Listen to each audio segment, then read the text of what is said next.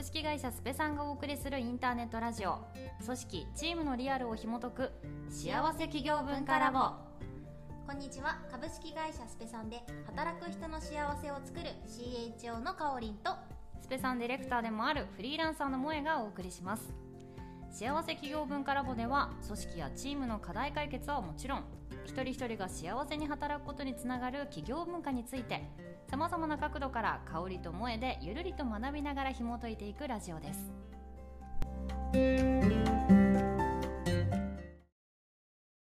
はい。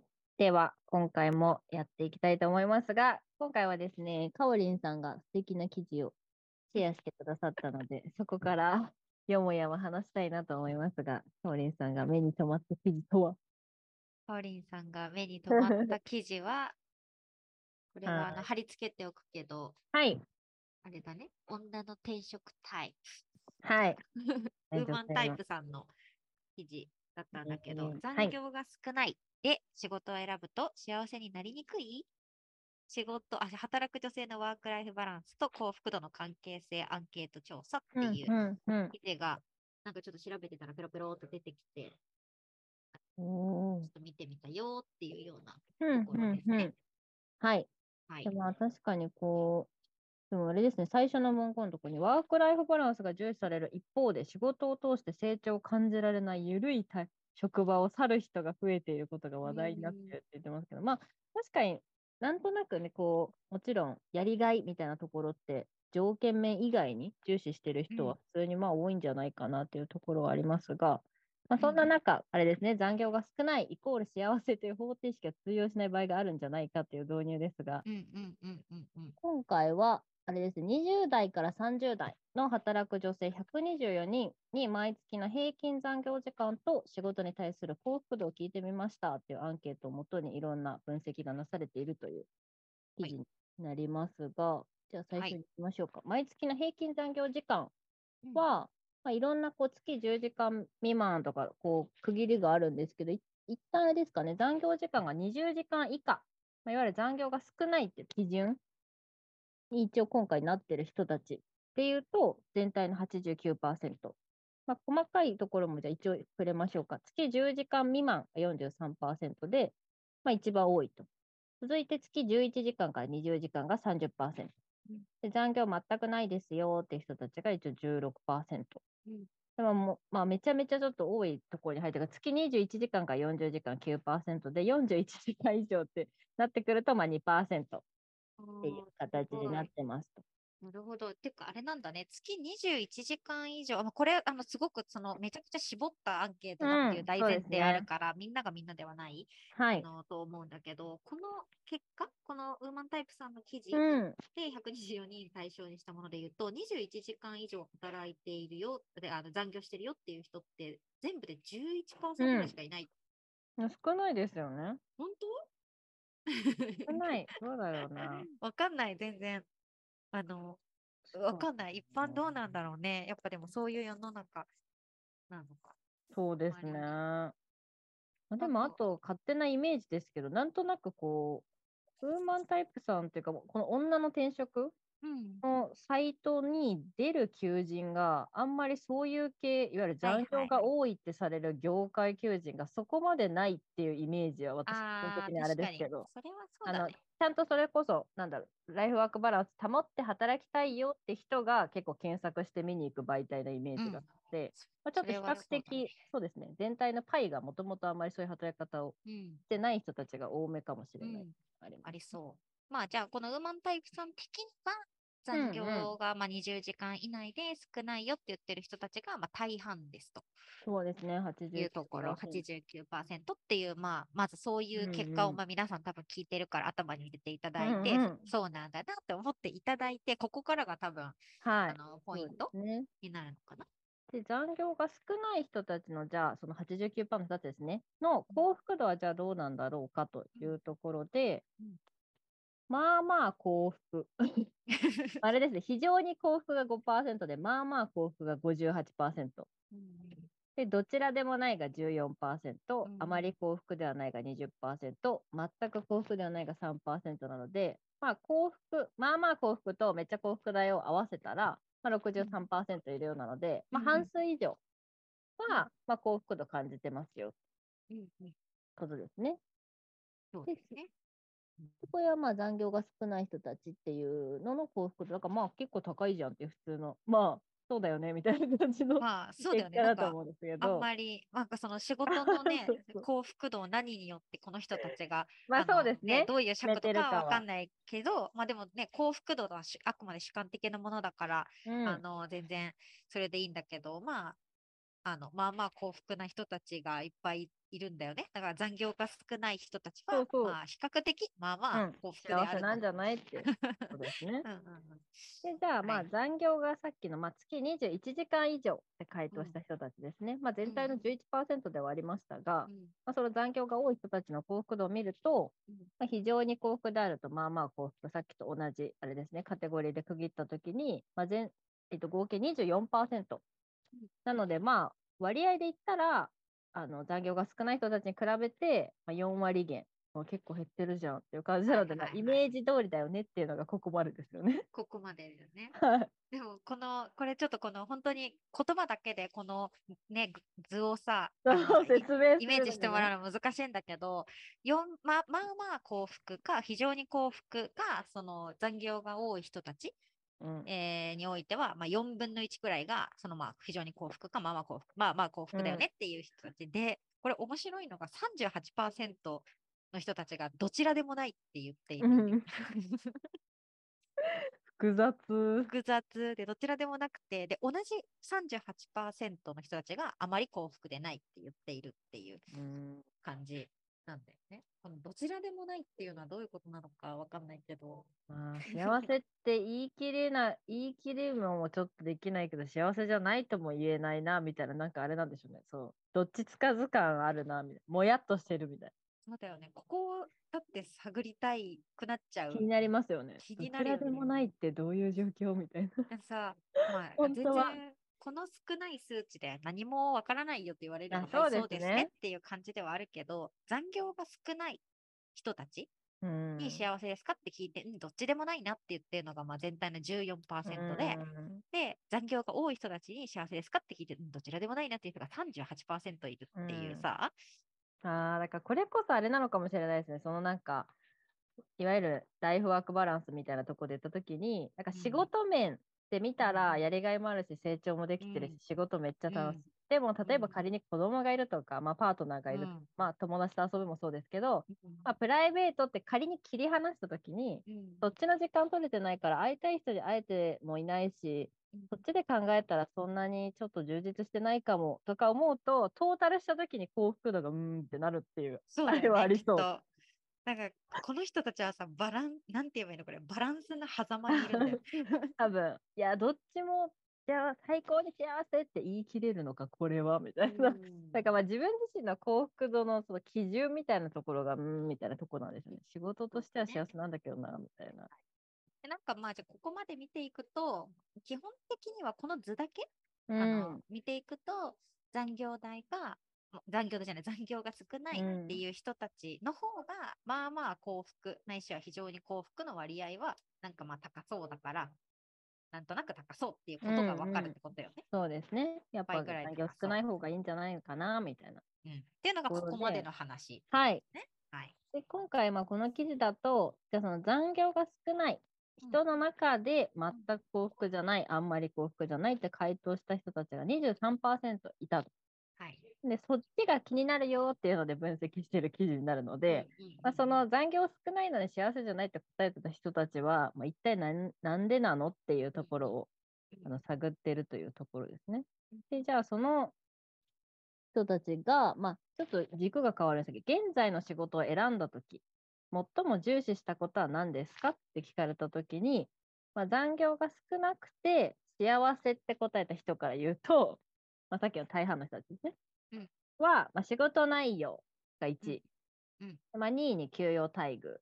うん。で、3位に残業が少ない。だからまあ今結果として残業少ないんだけど、残業少ないことを目指してこの今の仕事に就いたわけ。で、うん。まあ比較的ない人たちが多かったっていうことですね。うん。うん。うん。うん。で、ね。今回、そうですね、トピックスで上がった。少ないのに幸せじゃないって人たちは、まあ、一番に残業が少ないっていうことを選んだ。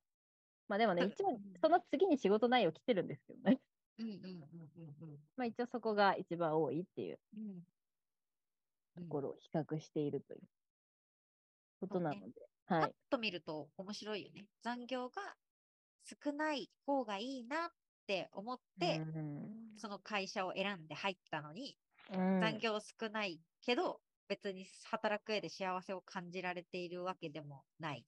うんまあ、ねだから確かにこうそう思うとあれですよねその自分自身の幸福度のこう何があったら幸福なのかっていうところが分かってじゃあそれが叶うところに入ろうって明確なその条件として反映させられなかったっていうところでもあるってことですよね。うんうんうんうんうんうんなかなかそうそういう時転職条件難しいっていうね、選ぶのが。いや、そうね。なんかこういうの、ここにも書いてあるけど、その残業が少ないっていうのを選んでそこに入ったのに、で、実際残業も少ない。でも幸せだって言えないみたいなうんもの。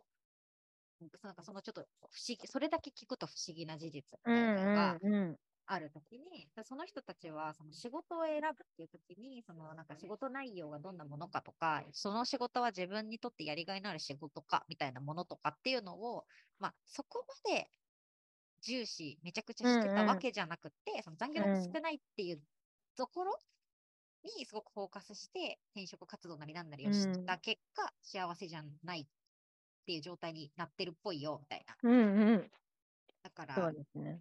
し仕事における幸せみたいなのって、シンプルにそのしうん残業が少ないとかなんとかとかっていうことだけじゃなくって、仕事内容とか、なんかそのやりがい貢献感みたいなものとかが結構幸福度になんか影響してるんじゃないのみたいな話ってこと、うんうんそうですね。一応その、じゃあ、その残業が少ないのに幸せじゃないよって答えた人たちに、まあ、どんな会社なら幸せに働けると思いますかっていう説問が、まあ、されてて、それに対しては、一応気の合う人たちと働くとか、やりがいがある仕事に就くとか、まあ、給与体育がいいっていうのはもちろんですけど、そういったところって、一番はやっぱ、まあ、気の合う人たちと働く、まあ、職場のコミュニケーションというかねうん、社内の環境みたいなところうん。とか、やっぱやりがい、うん自分の自己成長につながってるなって感じられるみたいなとうん。ころがあったりするっていうので、やっぱりそういうね。ところが残業時間、まあ、以外の部分も結構要素としてあるんじゃないのかなっていうことですね。うん、確かに。だってこの残業が少ないグループであんまりうん幸せじゃないって回答した人たち、うんうん。あーなんだっけ、どんな会社なら幸福に働けると思いますか？はいってそういう人たちに聞いてさ、労働時間が少ないことって答えたの8%だけっていう。うんあ、そこじゃないんだみたいな。そうですね。だから結局やっぱりそこだけでもなかったっていうことなんね、ですよね。だそうだよね。まあでも難しいところですよね。なんかその、多分少なくて、かつ気の合う人たちと働けてやりがいがあるのが一番ベストってことですよ。でも、あれがベストだね。うん、あの、やりがいある方に優先したら残業代今の5倍になっちゃうよとか言われたら、ああー、じゃあ今のままでいいですってなる可能性もあるっていう。確かに。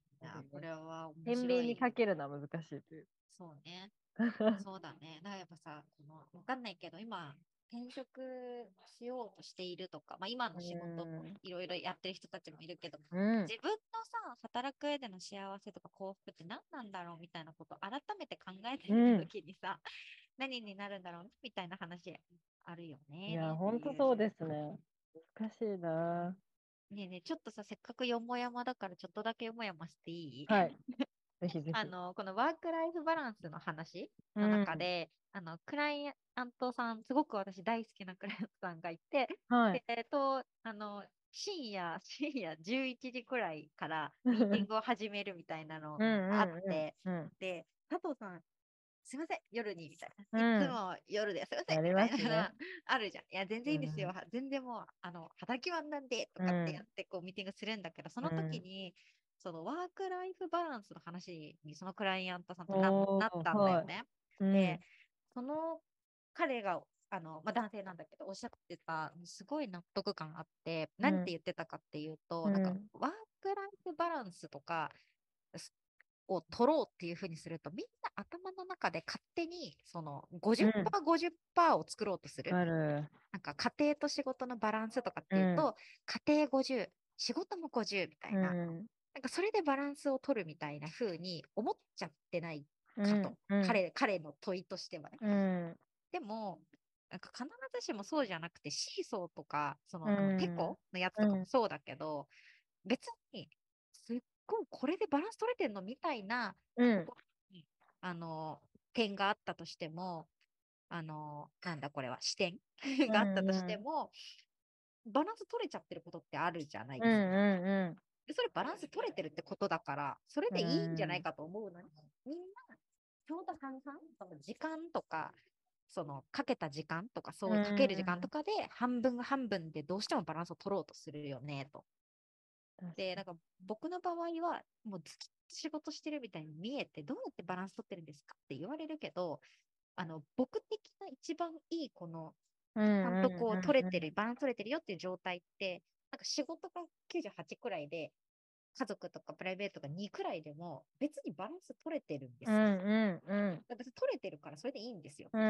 やってて、いや、めっちゃわかる、それと思って。うんうん。いや、そうですね。だからなんか、結構バランスって、確かに今、カオレンさんのお話からもああったんですけど、なんか、傍から見たときにその人がバランス取れてるかどうかって正直わかんなくて、なんかやっぱり自分の中でそれがベスト。それこうんそ多分、家庭持ってて、それで、うんいいの？って傍からさ、全然なんかパパとしてしなんか構ってあげられてないじゃん、うん。土日も出勤しててって、傍から思っても、別にそれでうん。奥さんとか子供とかが例えばうん。ね、別に休日じゃない時に一気に遊んでくれるとか、夜は絶対こういううん時間作ってくれてるとか、うんなんかその家庭内で独自のなんかね、まあ、ルールというか、その人たちならではのバランスがあるから、なんか人からするとね、バランス取れてなさそうって言うけど、結構まあ、その人なりにはバランスがそれっていうあるんだなそうありますよそうなんだよね。真面目か、日本人って思う。日本人っていうわけじゃないけど、その1 いや日確かに24時間とか、うん1週間は7日みたいな、その数字的な分かりやすいものがあって、バランスさせようと思うと、同じくらいの分量を取らなければならないみたいな、うんなんとなくそういうバイアスというか。なんかそういうのがあって、うんでも別にそこのし質っていうのはそこには含まれてないうん概念として、時間のもうき時間をどこで切るかっていう話で、うん。だけど、萌ちゃんが言ってくれたみたいに、その2時間めちゃ濃厚だとしたら、なんか、は後のやつはもういい。別に仕事すればいいよとかって全然あり得るの。ねなんか、そのバランスを時間で考えちゃうっていうことをするうと、逆にし苦しくなるよね。そうですね。そこにとらわれるとうん。時間取らなきゃいけないみたいになってくると、なんか何のためのバランスだったんだっけみたいになりますもんね。うん。そうそう。っていうのあるなと思って。確かに。だ からそれと、なんかその、まあ入社のタイミングでそこまで話せるかはあれですけど、うん。なんかその人にとって、そのバランスが取れてる状態ってうんどういう働き方できたらうん OK みたいのが、なんか聞けたりすると、うん。なんか多分めっちゃ残業しててもそれ成り立つ人と、あえ、プライベートこの時間取れないの結構無理なんですけど、みたいな人、うんやっぱめちゃめちゃまばらだとは思うので、でもそれって結構ね、なんかそのまま知らずに入社するとお互い悲しいことになるそうだね。悲しいことになる からねそ。こは、と一番ね、なんか誰が何を重視してるかみたいなとこ知れたらいいんだろうなと思います。ね。そうそうそう。っていう、そのまあ、ワークライフバランスっていう言葉から、その多分、本当にいいバランスって本人たちしかわからないから、一概にこうなんかば、こういう状態だからワークライフバランス取れてるでしょうといやも言えそうでないすよね。よなっていうのあるなと思って読押まれました。し付けちゃダメですね。確かに。なんか休み取れてんだから誰バランス取れてるでしょ？とか言われてもなんか、いや、これだけじゃ足りないって思ってる人いっぱいいますからね。そうだよね。人それぞうんれ。人それぞれですよあね。なたは週1でもいいかもしれないけど、私は週3休みたいって人もいますから。そうですね。そうそうそう。あみたいなの、そのあみたいな感じでしたて。ちょっとよもやま。はい。ワークライフバランスよもやま。そのうちちょっと死語になってくんじゃないかバランスという言葉もうん、ね。確かにね。ね、なんかいろんな言い方作ってる人たちもいるので、うん。また新しい言葉が 勝手に生まれていくだろうなっていう感じです。ということで今日はちょっとしたワークライフバランスよもやまでした。ありがとうございました。ありがとうございました。